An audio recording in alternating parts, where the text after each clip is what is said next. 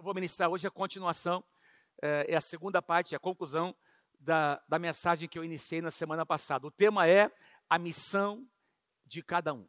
A missão de cada um. Diga assim comigo: cada um de nós tem uma missão. Amém? Você tem a sua, eu tenho a minha, a minha. Você tem o seu campo que Deus te deu, eu tenho o meu campo que Deus me deu. Mas todos nós fomos chamados por Deus para cumprir um propósito em Deus. E não existe, meus irmãos, quero começar essa mensagem dizendo: não existe realização fora desse propósito.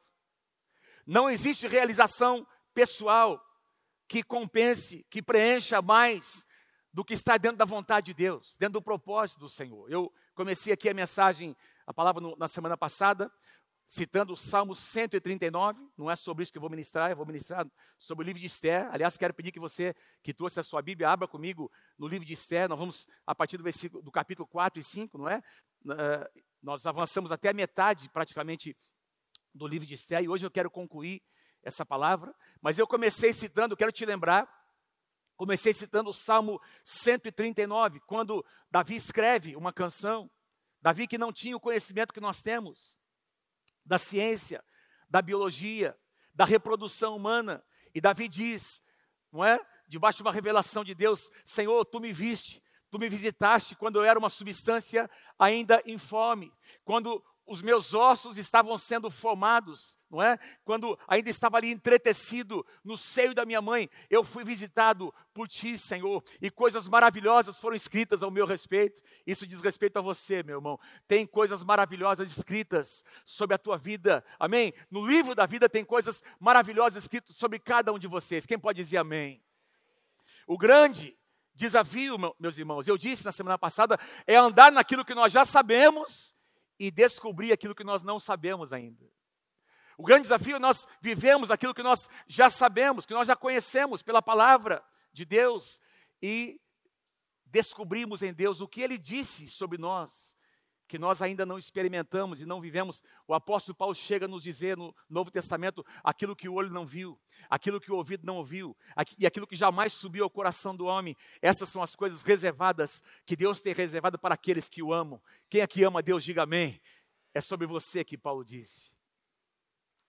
E o livro de Esther é um livro que nos mostra um homem de Deus chamado Mordecai, ou Mardoqueu, depende da tradução, ajudando uma mulher de Deus a encontrar o seu propósito. Não é? Esse, esse homem foi muito usado por Deus. Tudo acontece, o cenário do livro de Esther acontece numa época em que o Império Persa era o império que dominava o mundo. Não é? Diz uh, lá pela, pelos relatos bíblicos, nós entendemos que era o maior império da sua época, que se estendia desde uma parte da Ásia até a África e também pegando toda a Índia, não é? O mundo conhecido da época era um mundo dominado pelo Império Persa, o império que havia dominado o Império Babilônico. Vocês se lembram que quando a Babilônia dominou as nações, Judá foi atacado, não é? Foi vencido e Jerusalém foi sitiada uh, na época do rei Joaquim. E quando o rei Nabucodonosor entrou em Jerusalém destruiu a cidade de Judá, eles trouxeram todas as riquezas que estavam na casa de Deus, lá no templo, e trouxeram muitos exilados, filhos de nobres, pessoas que viviam no palácio, na nobreza, pessoas como Daniel, Sadraque, Mesaque, Abednego e outros. A família de Esther foi trazida nessa época. Esther nem tinha nascido ainda. A família de Mordecai foi trazida entre os exilados. Não sabemos se foram seus pais, não é? Provavelmente os seus pais, porque uh, foram 70 anos de cativeiro e depois vem o Império Persa. O que nós estamos vendo aqui é depois dos 70 anos de cativeiro, portanto, Esther, para ser rainha, era uma jovem rainha, ela nasceu durante o exílio. E a Bíblia nos mostra então que esse reino que dominava as nações eram 127 províncias com governadores em cada uma delas. E diz que de repente se levanta um homem muito carismático, muito influente, não é? E esse homem começa a ser empoderado pelo rei Xerxes. Esse homem chamado Amã, ele começa a ganhar notoriedade do reino e se torna como se fosse o primeiro ministro. Abaixo do rei, ele era o homem mais poderoso, irmãos. E era um homem tão ambicioso que ele passou a exigir das pessoas o que nem o rei exigia.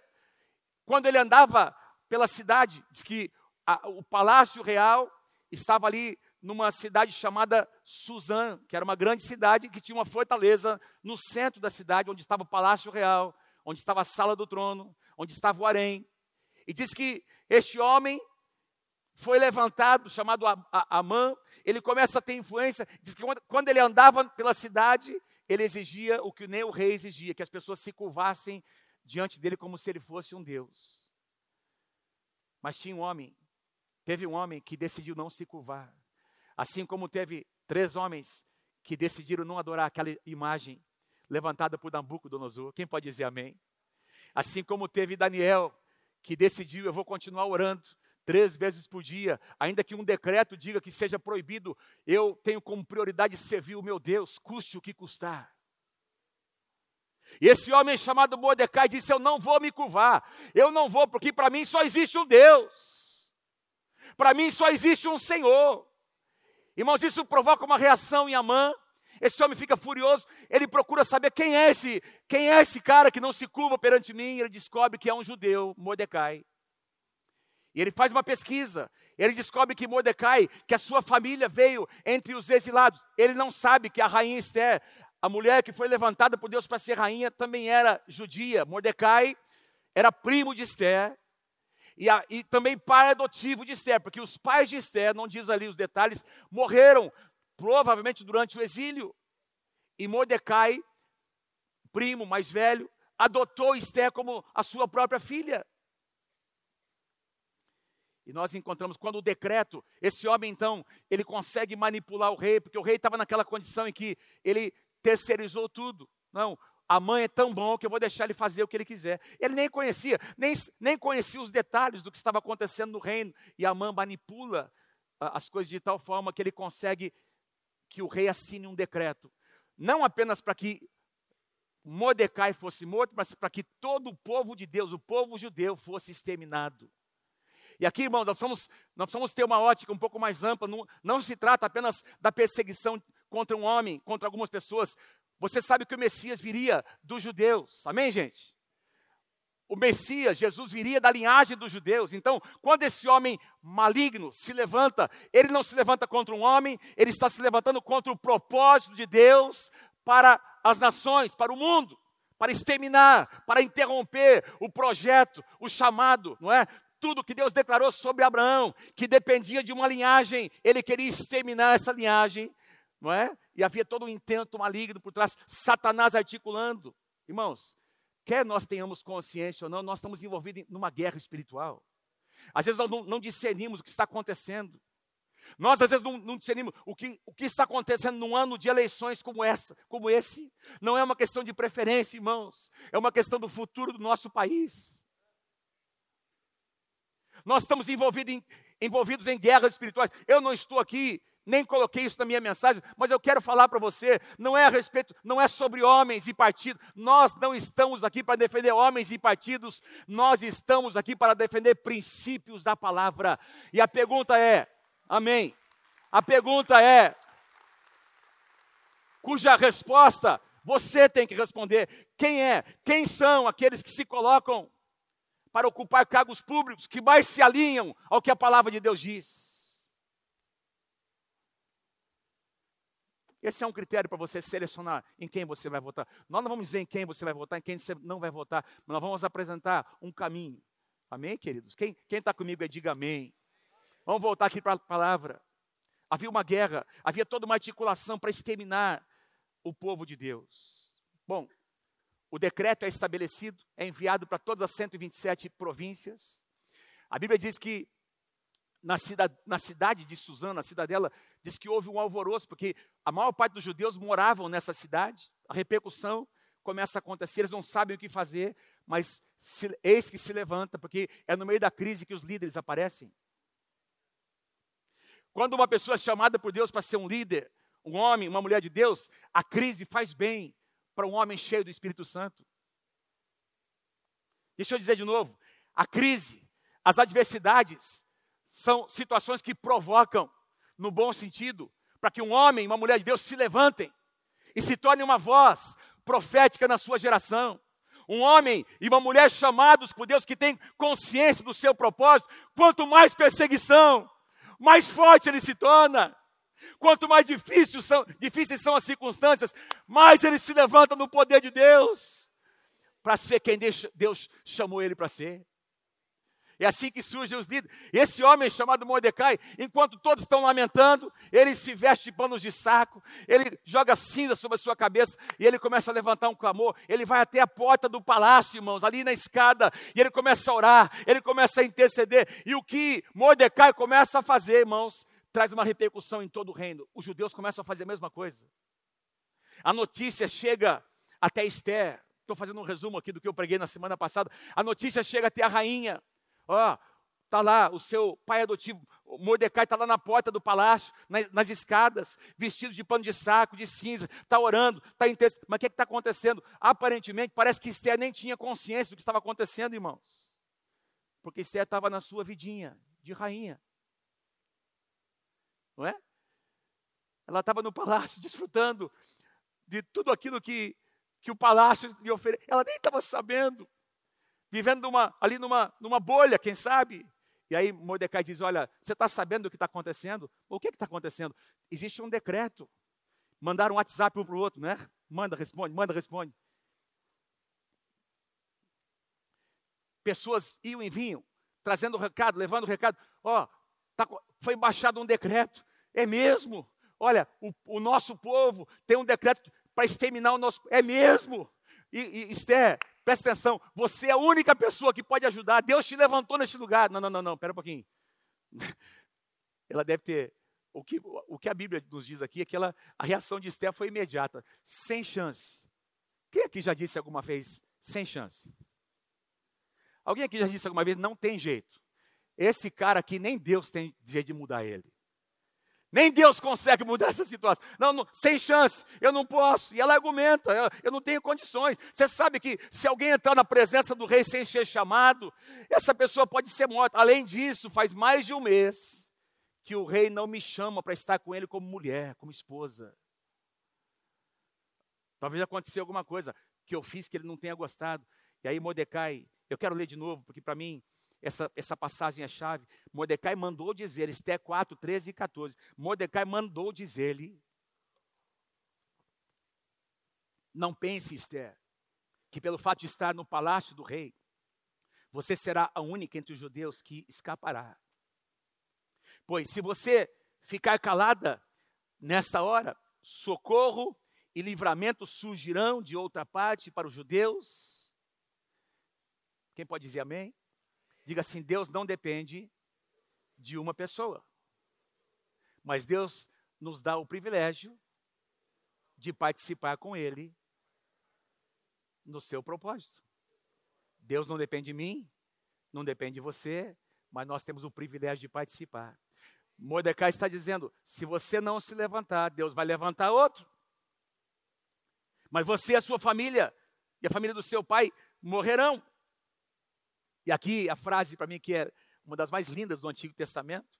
Quem sabe, Esther, se não foi para um momento como este, que você chegou à posição de rainha? Irmãos, foi, foi um chacoalhão em Esther. Mordecai colocou Esther numa crise que levou Esther a entender o seu propósito. E eu compartilhei aqui sobre dois princípios: ouvir a verdade tem um preço, e falar a verdade tem um preço. Eu não vou pregar de novo sobre isso. Mas é uma grande verdade. Muitos de nós temos dificuldade de ouvir. Alguns de nós temos mais dificuldade ainda de falar a verdade em amor. Eu compartilhei sobre esses dois princípios. Eu quero continuar hoje. Capítulo 4, veja o que acontece logo depois, eh, a partir do versículo 16, é isso? Então Esther mandou essa resposta a Mardoqueu, a Mordecai. 16, né? Mandou essa resposta. Vá reunir todos os judeus, vá reunir, reunir todos os judeus que estão em Suzã, aqui na cidade. Olha, vamos fazer uma coisa aqui, os que estão mais próximos, mobiliza e jejuem em meu favor. Jejuem em meu favor. Está implícito aqui, jejuem e orem. e entrem aqui num relógio de oração de 72 horas. Amém, gente? Não comam, nem bebam durante três dias e três noites. Eu e as minhas criadas jejuaremos aqui no palácio, como vocês. Depois disso, eu irei ao rei, ainda que seja contra a lei dos homens. Se eu tiver que morrer, então eu morrerei. Lembra do que os três disseram? Os três amigos de Daniel disseram para o rei que levantou aquela grande estátua de mais de 20 metros, 24 metros, não sei, não lembro agora quantos metros, e quem não se curvasse seria lançado na, na cova. Estamos lendo essa semana na nossa devocional. O que é que eles disseram? Fique sabendo, ó rei, se Deus quiser nos livrar da fornalha, Ele vai nos livrar. Se Ele não quiser, não tem nenhum problema. Morreremos, porque nós amamos o nosso Deus. Pode nos jogar na fornalha, não é? Porque nós não vamos nos curvar perante a imagem. Se morrer, morri. Que coisa tremenda. De repente, irmãos, uma. Fala assim para quem está pertinho de você. Uma chave virou no coração de Esther. Uma chave mudou. Fala para quem está pertinho. Deus quer mudar uma chave no seu coração. Amém? Vocês estão entendendo, gente? Deus quer mudar uma chavezinha aí. Deus quer mudar uma chavezinha no nosso coração. De repente, o medo se transformou em ousadia. De repente, o temor se transformou em perseverança, resiliência. Quem está comigo aí, diga amém. De repente alguma coisa aconteceu aqui, porque a verdade entrou no coração dessa mulher. Alguém que tinha acesso, alguém que tinha influência, alguém que tinha investido na vida de Esther durante muitos e muitos anos, que tinha esse acesso, colocou Esther numa crise, disse algumas coisas que Esther precisava ouvir, irmãos, e colocou Esther dentro do seu propósito. Gosto demais do, do slogan do, do Intens, né? Como é que é? Encontre, viva o seu propósito. Viva o seu propósito. E eu posso me lembrar de algumas pessoas na minha trajetória que me colocaram dentro do propósito de Deus. Pastor Samuel, minha mãe, pastora Lígia. Correções, palavras. Alguns outros homens de Deus que Deus colocou na nossa vida.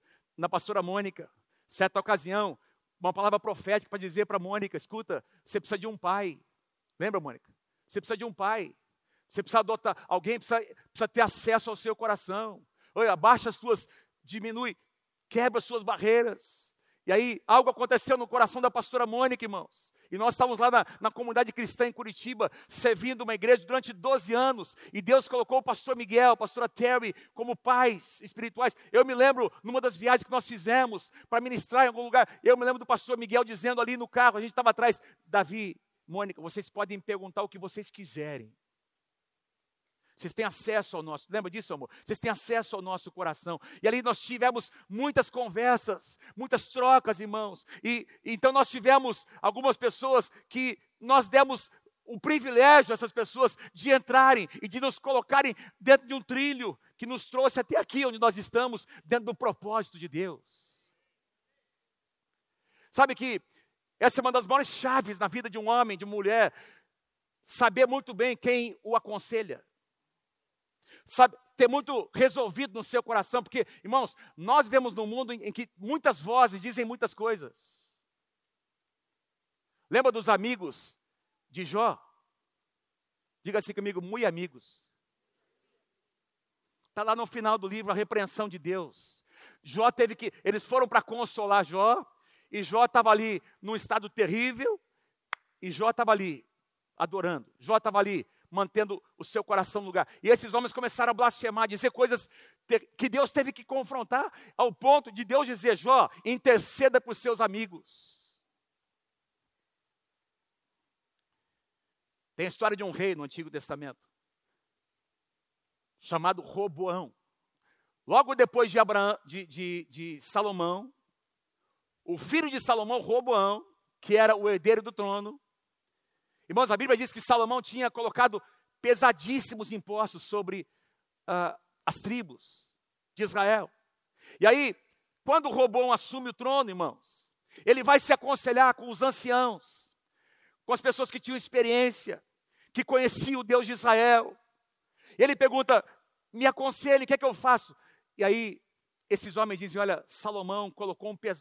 Ele, ele, estabeleceu pesados impostos, por quê? Porque tinha que construir o templo, tinha os investimentos, tinha a estrutura do reino que precisava ser construída, mas agora faz, faz, faz diferente, alivia a carga, abençoa o povo e o povo estará com você.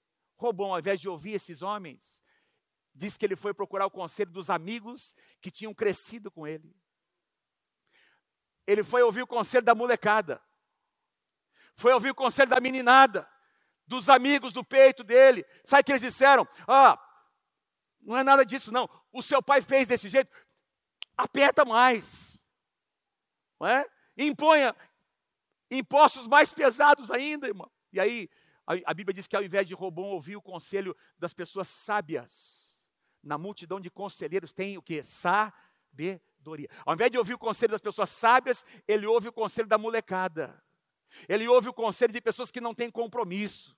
Ele ouve, pessoas, o, ele ouve o conselho de pessoas que estão na periferia, que estão ali para julgar, que não fazem parte do processo, que não fazem parte da visão, pessoas que não têm o DNA. Eu estou aqui para dizer a você uma coisa.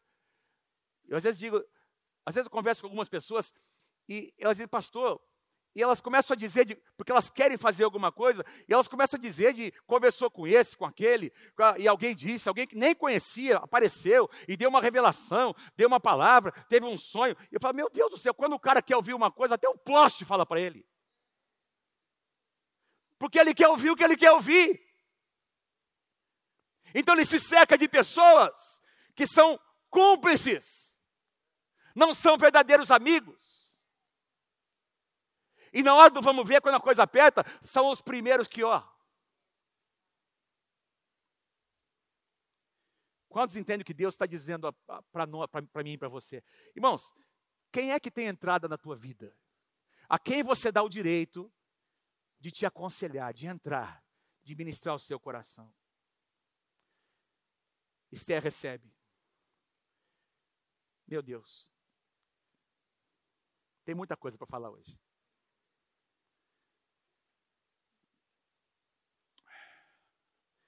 Esté diz então: orem, jejuem. Irmãos, foram três dias de jejum. E sabe, o que me chama a atenção é: Esté diz assim: não é pela situação que vocês vão orar, orem por mim, porque sou eu que vou entrar na presença do rei. Deus precisa me dar uma estratégia. A situação está, você já tem orado, pela nação, por esse decreto. Orem por mim agora. Eu preciso de sabedoria. Quem precisa de sabedoria, levanta a mão em nome de Jesus. Esteja diz, pelo amor de Deus, orem, jejuem por mim. Eu aceito o desafio. Eu vou entrar. Se eu morrer, eu morri. Se eu receber a sentença, eu recebi. Mas orem por mim para que Deus me dê sabedoria. Irmãos, três dias de jejum, de oração. Esther capítulo 5, versículos 2 e 3. Quando Daí diz que ele, ela entra, ela vai no palácio, irmãos, depois de, no terceiro dia, enquanto aqueles irmãos estavam ainda orando, ela vai para o palácio, ali no pátio interno do palácio, e sem pedir permissão, ela entra lá na sala do trono e fica esperando, coração batendo. Ela está esperando agora a, a resposta do rei. Quando viu a rainha, capítulo 5, versículos 2 e 3, quando viu a rainha Esther ali no pátio, o rei teve misericórdia dela. Pode dizer amém. Deus movendo. A Bíblia diz que o coração do rei está nas mãos do Senhor. O rei teve misericórdia dela. Deus quebrantou o coração do rei. Esther achou favor. E aí estendeu-lhe o cetro de ouro que tinha na mão. Esther aproximou-se e tocou a ponta do cetro. E o rei lhe perguntou: Irmãos, presta atenção. E o rei lhe perguntou que a rainha Esther, qual é o seu pedido? Mesmo que seja a metade do reino, lhe será dado. Um pequeno sinal de Deus de que a resposta estava chegando. Sabe, quando Deus começa a mover, nós começamos a receber pequenos sinais. O milagre não aconteceu ainda, nem tudo se resolveu, mas nós começamos a receber alguns sinais de que Deus está agindo, de que Deus está movendo, de que aquela situação será mudada. Em nome de Jesus, quem crê, diga amém. Sinais. E nós vamos perceber os sinais, irmãos. Ele estende o cetro, ela toca. Ah, peça, peça o que você deseja, Esther. peça qualquer coisa. Quando eu, fico, quando eu leio isso aqui, eu fico pensando, irmãos, será que o rei queria mesmo entregar metade do reino para Esther? Deixa eu fazer uma observação aqui masculina. Na perspectiva de um homem, fazia 30 dias que o rei não ficava com a rainha. De repente, essa mulher linda, a sua esposa, entra, aparamentada, vestida. O rei, coração do rei começa a bater mais forte. Gente, quando um homem diz assim, peço o que você quiser, que alguma coisa aconteceu, irmão. Quando o homem diz assim, está aqui o cartão de crédito, vai no shopping e gasta o que você quiser. Irmão, isso é milagre. Alguma coisa está acontecendo. O céu está descendo na terra, irmão.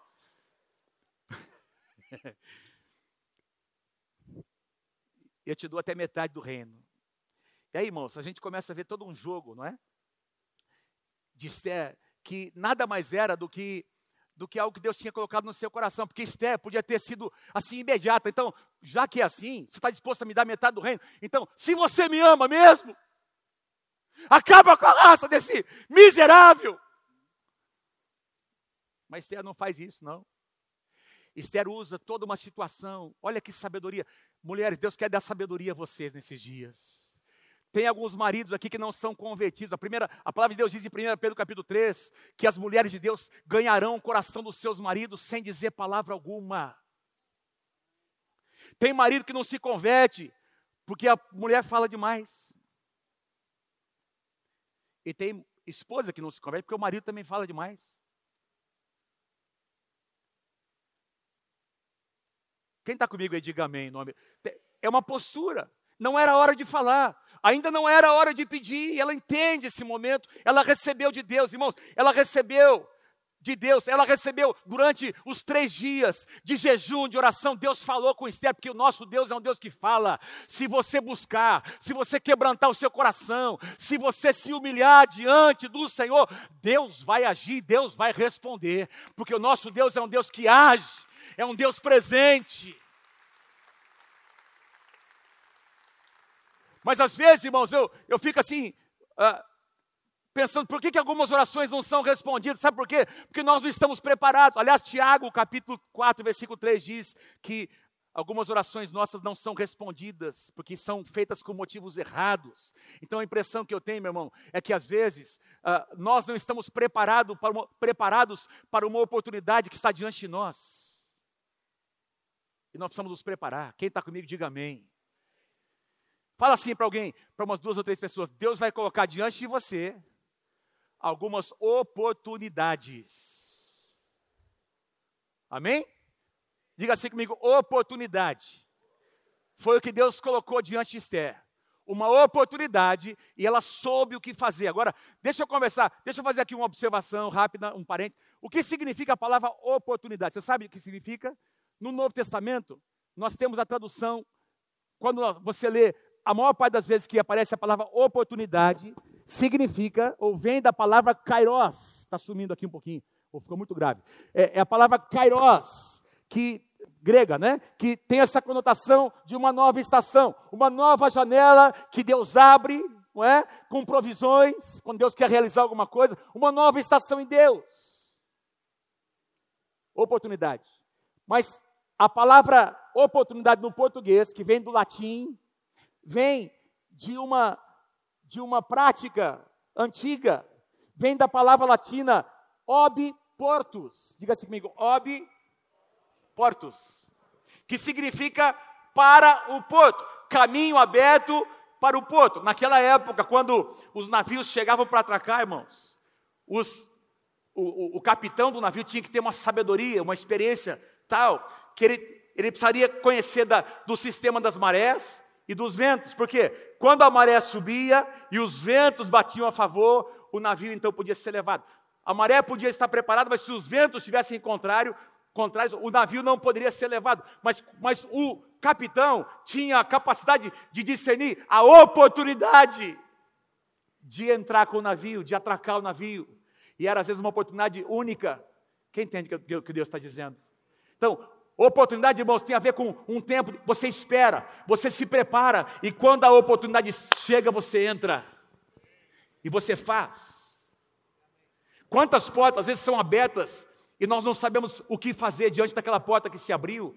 Eu e você precisamos nos preparar para as portas que vão se abrir diante de nós. Eu vou dizer de novo: eu e você precisamos nos preparar para as portas que vão se abrir diante de nós. Senão nós entraremos com irresponsabilidade e não saberemos como agir diante de uma porta que o próprio Deus abriu. Quantos profissionais pedem? Deus de repente abre uma porta e, e ao invés de fazer um serviço com excelência, é, o cara vai lá e faz um serviço marreta e a porta se fecha, porque Deus não abençoa a gambiarra. Quantas pessoas recebem, Deus abre a porta de um emprego, mas o cara, ele quer chegar depois, sair antes, ainda quer pedir aumento na primeira semana. Aí ele é demitido, porque Deus não tem compromisso com preguiçosos. Ah, eu sou filho do rei. É.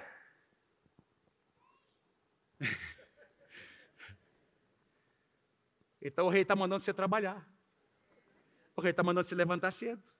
É só ler o livro de Provérbios e ver o que a Bíblia fala sobre uh, a bênção de Deus que vem na casa do diligente, daquele que faz a sua parte. Irmãos, a parte de Deus ele já fez, a nossa parte ele não vai fazer por nós.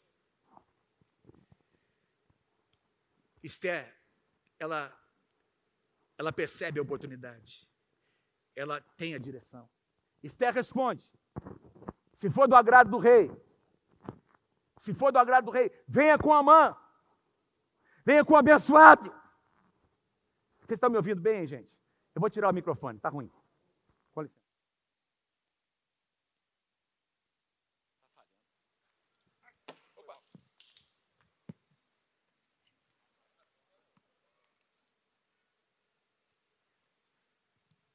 Obrigado. Agora tá bom, gente? Esther responde: se for do agrado do rei, lembra? Ele diz: olha, pede o que você quiser, até metade do reino será dado. Então tá bom, olha, eu quero só uma coisa. Se for do agrado do rei, venha com a mão a um banquete que eu lhe preparei. Aliás, rei, está preparado agora. O rei, o, o, o banquete. Esther joga com um elemento surpresa. Acabei de preparar um banquete. Eu estou vindo aqui para convidar você, rei. E a mãe para estar comigo. Está ótimo.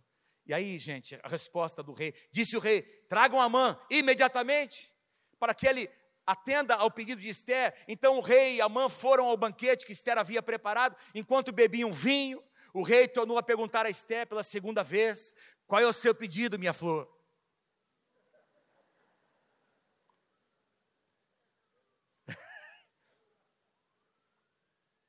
Qual é o seu pedido, minha rainha?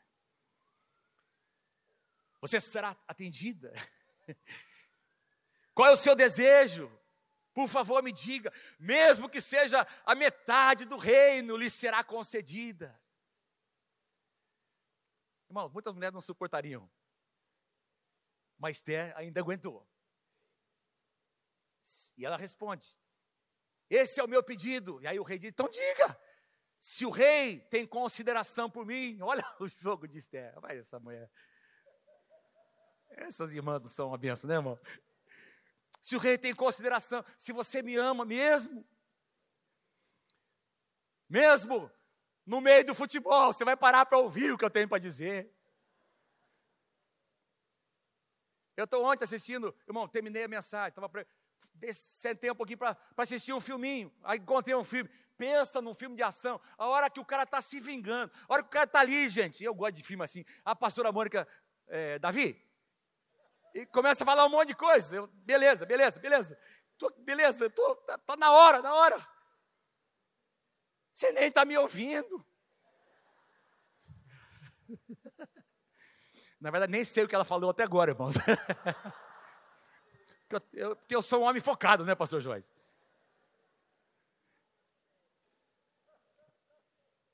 Se o rei tem consideração, se o rei de fato me ama, se lhe agrada atender e conceder o meu pedido, que o rei e a mãe venham amanhã no banquete que eu lhes preparei. Veja, ela faz toda uma. Ela usa de uma estratégia para capturar o coração do rei.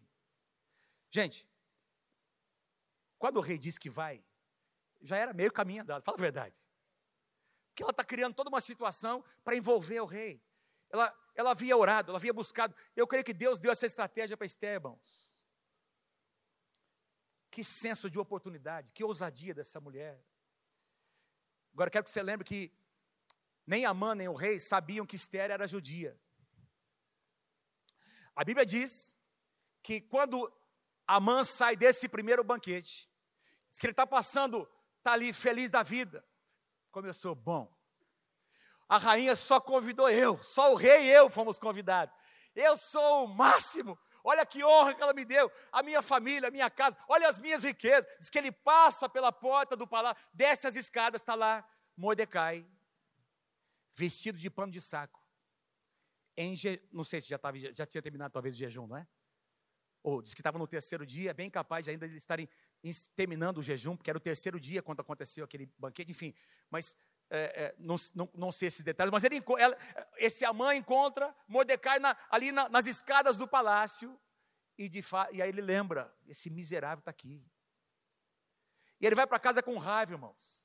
Ele chega em casa, conversa com a sua esposa, reúne os seus amigos. Todo mundo diz para ele: você tem que acabar com a raça desse homem. Olha, você tem o coração do rei. Todo mundo fica sabendo que vai ter um segundo banquete no dia seguinte. O que, é que seus amigos, muito amigos, aconselham?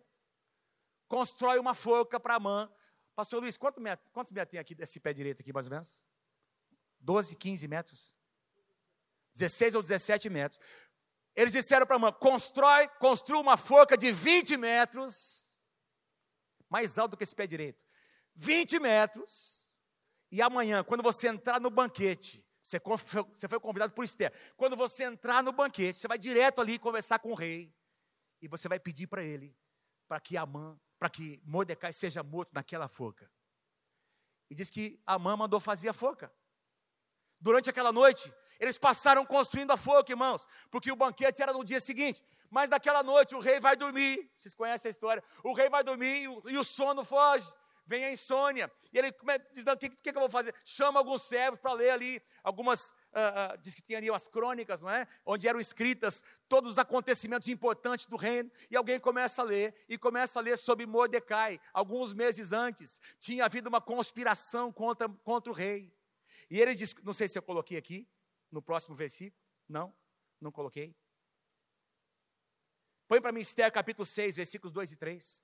Avança um pouquinho o slide. Esther capítulo 6, versículos 2 e 3.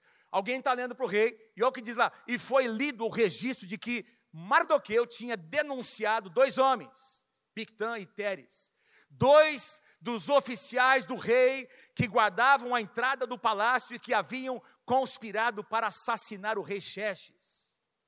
Aí o rei pergunta: que honra e reconhecimento esse Mardoqueu, esse Mordecai recebeu por isso? Seus oficiais responderam: nada lhe foi feito. Agora volta os dois versículos que eu, que eu coloquei antes. Isaías, capítulo 43, versículo 13. Agindo eu, quem impedirá, diz o Senhor. Ei, você está aí, meu irmão? Agindo o Senhor, quem impedirá? Isaías 64, versículo 4.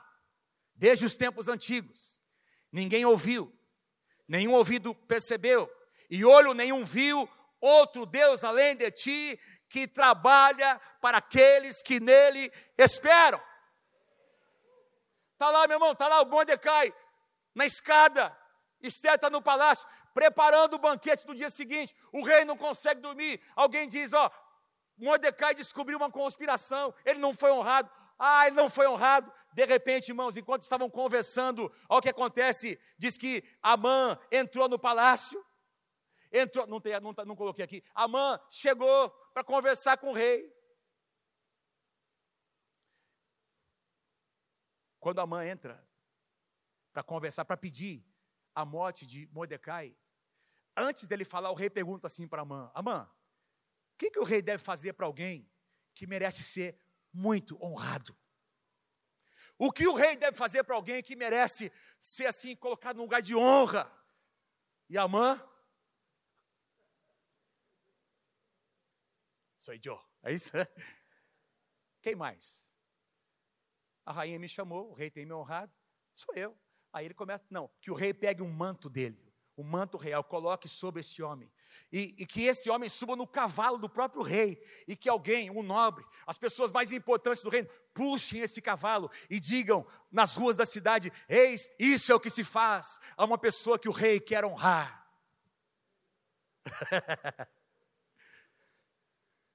aí ele espera a resposta do rei, e aí o rei diz: Então faz o seguinte, Amã, vem cá, Pega Mordecai, está ali na porta do palácio. Pega esse manto aqui, ó. Igual você põe sobre ele. Está lá o meu cavalo. E você vai puxar o cavalo. Você vai puxar o cavalo, a mão vai subir com o manto real, e você vai puxar o cavalo, dizendo: é assim que se faz ao homem que Deus deseja honrar nesse reino. Uau! Louvado seja o nome do Senhor. Irmãos, você vê como o jogo, o jogo vira. Parece o Corinthians, irmão. Aos 44 minutos do segundo tempo, está perdendo, empata. E aos 48, vira o jogo. Faz tempo que não acontece, mas o jogo começou a virar. Fala assim para o teu irmão: Deus vai mudar o jogo, Deus vai mudar o jogo, em nome de Jesus. Deus vai mudar o jogo, porque quando o jogo virar, é Ele que vai ser glorificado. Todo mundo vai perceber que não é obra de homens.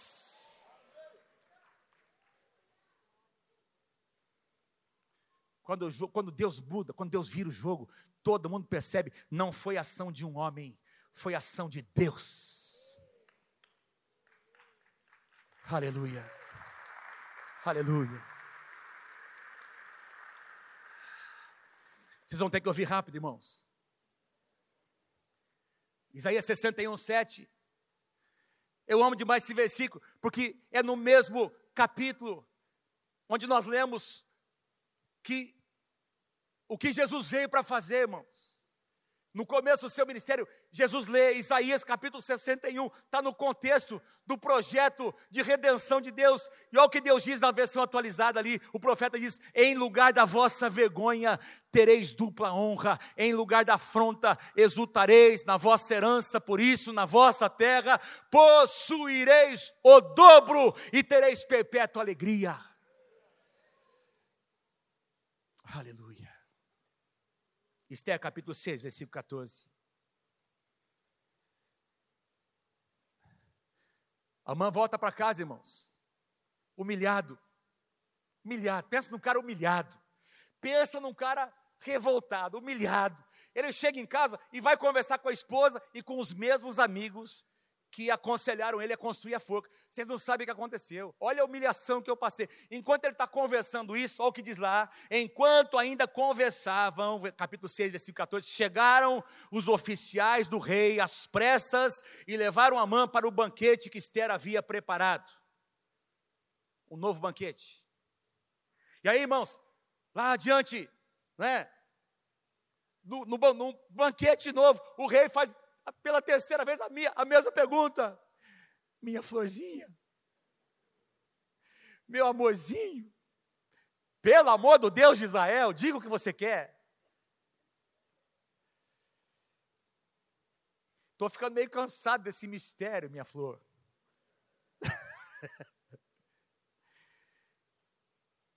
e aí, meus irmãos, Esther começa a falar. Tem um plano maligno que foi feito por alguém, por um homem mau aqui no teu reino. Sabe, rei, eu sou judia. Eu vim do povo. Olha, os meus pais, os meus antepassados vieram lá trazidas por, trazidos por Nabucodonosor. Nós estamos aqui exilados, estamos aqui nessa terra. Mas nós criamos raiz, os nossos parentes, os, os nossos concidadãos judeus, eles têm negócio, têm casas, eles se estabeleceram, eles estão ajudando na economia dessa cidade. Mas olha, o que acontece? Alguém elaborou um plano maligno de acabar com o meu povo. Quem é que fez isso? Esse safado, esse não, ela não disse isso. Ela disse esse maligno, esse homem mau, chamado Amã. Irmãos, começa toda uma situação, o rei para de beber o seu vinho, ele começa a andar ali pelo, no, no, no, pátio já, assim estava, porque ele percebe que ele tinha sido manipulado, ele percebe que assinou um decreto sem conhecer o conteúdo, ele percebe que se ele soubesse que a esposa era judia, que ele amava, ele jamais teria concordado. Amém, irmãos? Com aquela situação, ele percebe que alguém manipulou. Enquanto ele sai para pensar, diz que a mãe vem, Esther está sentada no trono, a mãe se curva diante dela, toca ali na, no trono, e o rei olha e percebe, e o, e o rei deduz que ele está querendo abusar da, da, da mulher. A sentença foi imediata.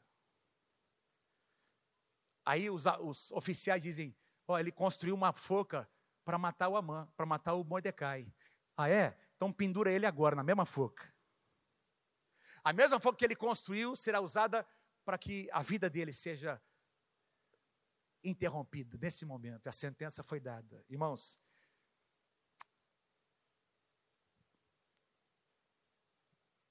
Deus é bom.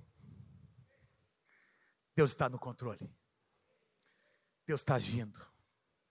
Deus levanta pessoas como Ele quer. Quem pode dizer amém? No lugar onde Ele quer. Quem pode dizer amém?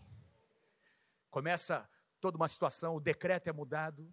Não tenho tempo para falar, mas eu quero ler com vocês os últimos dois versículos do capítulo do, do livro de Esther. Versículos 2 e 3, capítulo 10 de Esther, todos os seus atos está falando agora sobre Mordecai. Por quê? Presta atenção, olha para mim aqui. Porque quando Amã foi morto, surgiu a vaga de primeiro-ministro no reino. E o rei pergunta para Esther: Você tem alguém que você gostaria de indicar para ocupar o lugar de Amã? Mordecai. Mordecai é elevado ao posto de segundo em autoridade em poder em todo o reino, irmãos. Todos os bens de, de Amã são dados para Esther. E agora o rei diz: Ó, Mordecai vai ajudar você a administrar os bens que eram de Amã, que são seus agora, rainha. E a Bíblia diz, dois últimos versículos: todos os seus. O pessoal, Paulinho, por favor, pode vir aqui, pessoal da música.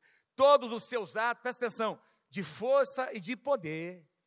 E o relato completo da grandeza de Mardoqueu, de Mordecai, a quem o rei dera autoridade, estão registrados no livro das crônicas dos reis da Média e da Peça. O judeu Mordecai foi o segundo na hierarquia depois do rei Xerxes. Era homem importante entre os judeus e muito amado por eles, pois trabalhou para o bem do seu povo e promoveu o bem-estar de todo, de toda a nação. É assim que Deus abate quem Ele quer abater e levanta quem Ele quer levantar. Aleluia! Aleluia! Aplauda ao Senhor, meu querido, minha querida, em nome do Senhor Jesus. Se Deus, se Deus decidir te levantar, Ele vai te levantar. Quem sabe nesses dias, algumas vozes mentirosas têm se levantado contra você, para conspirar contra o plano de Deus na tua vida, Deus está olhando. Se você tiver o seu coração no lugar certo. Irmãos, Esther não foi na sua força, Esther não, nem Mordecai, não foi uma, uma articulação humana, foi depois de três dias de jejum e oração. Eu quero encerrar com quatro pensamentos aqui, que eu quero concluir a mensagem. Fique em pé comigo, irmão, para eu me sentir pressionado para terminar, em nome de Jesus. Quem pode dar um aplauso a Jesus, ao Senhor Jesus nessa manhã?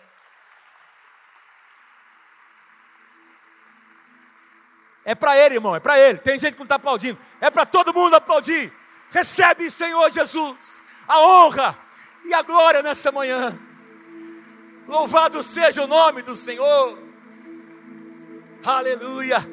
Daniel, capítulo 2. Seja bendito o nome de Deus de eternidade a eternidade porque dele é o domínio. Ele levanta, ele estabelece, ele levanta reis, ele destitui reis, ele muda o tempo e as estações, conforme a sua vontade. Eu quero concluir com quatro pensamentos. Guardíssimo. Não somos nós que escolhemos o nosso tempo. O que você quer dizer com isso, pastor? Você não está vivo você não nasceu por acaso nessa geração. Há uma razão para nós estarmos onde nós estamos e ser quem nós somos, no tempo em que nós vivemos. Quem pode dizer amém? Se, se você e eu não tivermos consciência disso, das duas, uma, ou, ou nós vivemos, viveremos em função de um saudosismo do que Deus fez lá na época da tenda, que foi maravilhoso Não foi, pastor Lígia? Foi maravilhoso. O que Deus fez na época da tenda foi maravilhoso, mas foi na época da tenda. Nós estamos aqui pelo que Deus fez lá, mas Deus quer fazer algo novo aqui hoje, agora. Ou nós viveremos de saudosismo, olhando para o passado, ou nós viveremos de uma esperança que nunca acontece. Ah, um dia Deus fará. Não. Nosso Deus é o Deus que faz hoje, que realiza hoje. O nosso Deus é um Deus que deseja levantar você como um homem de Deus, um sacerdote na tua casa, no dia que se chama hoje. Número dois, quem tem visão enxerga além do que os olhos veem. Visão espiritual é diferente de olhos de visão, olhos naturais. Você pode enxergar alguma coisa naturalmente. Se você tiver visão espiritual, você verá como Deus vê. Quem quer receber visão de Deus, diga amém, em nome de Jesus. Em terceiro lugar, irmãos, presta atenção. Nós precisamos ser tomados por um senso de urgência. Se você não ouviu a mensagem do pastor Luiz, ouça se eu pudesse dizer a essência do que ele pregou duas semanas atrás, se você tem alguma coisa para resolver, resolva. Pelo amor de Deus, resolva. Faça, decida, reúna a sua família, ore, converse, faça planos, submeta a sua cobertura espiritual aos pastores, porque a procrastinação, é uma bomba relógio empurrar com a barriga algumas situações. Veja, Mordecai entendeu, ele tinha que ser resoluto, resoluto. Deus está levantando homens e mulheres resolutos. Vou dizer de novo: Deus está levantando homens e mulheres resolutos nesses dias. Você decide, você faz. O que, é que tem que ser feito? Eu vou fazer. Qual é o preço que tem que ser pago? Eu vou pagar.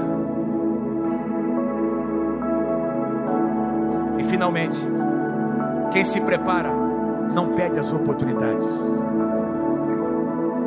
Porque o dia que aquela porta se abrir diante de você, eu quero profetizar em nome do Senhor Jesus. Quem recebe, você terá sabedoria de como agir. Sabe, tem gente que não entende como é que José conseguiu vencer a tentação de uma mulher que se apresenta diante dele, seminua. Sabe por que ele conseguiu? Não é porque ele era bom, é porque ele se preparou para aquele momento. Ele foi preparado para aquele momento. Sabe, irmãos, Deus, e aí ele vai para a prisão, para a cadeia. Ele poderia ter vivido como uma vítima, mas ele entendeu uma oportunidade. Ele agiu com excelência e Deus o promove. Daqui a pouco o rei chama, ele age com essa com excelência, Deus o promove, é Deus quem promove, irmão. As oportunidades vão aparecer diante de você, mas você precisa se preparar. Se você quer estar, tá, quer ser reconhecido acima da média, você precisa se preparar acima da média. Se você quer ter um aumento salarial, você precisa merecer um aumento. O teu chefe, a pessoa que está acima, precisa ver a excelência nas suas mãos. Se você orar, se você fizer a tua parte, Deus vai te levantar, Deus vai mudar, Deus vai converter o coração daquela pessoa. Mas sabe, o nosso Deus é um Deus coerente, irmãos. Deus é um Deus coerente. Eu creio que tem honra de Deus para mim e para você, mas tem que ser do jeito de Deus.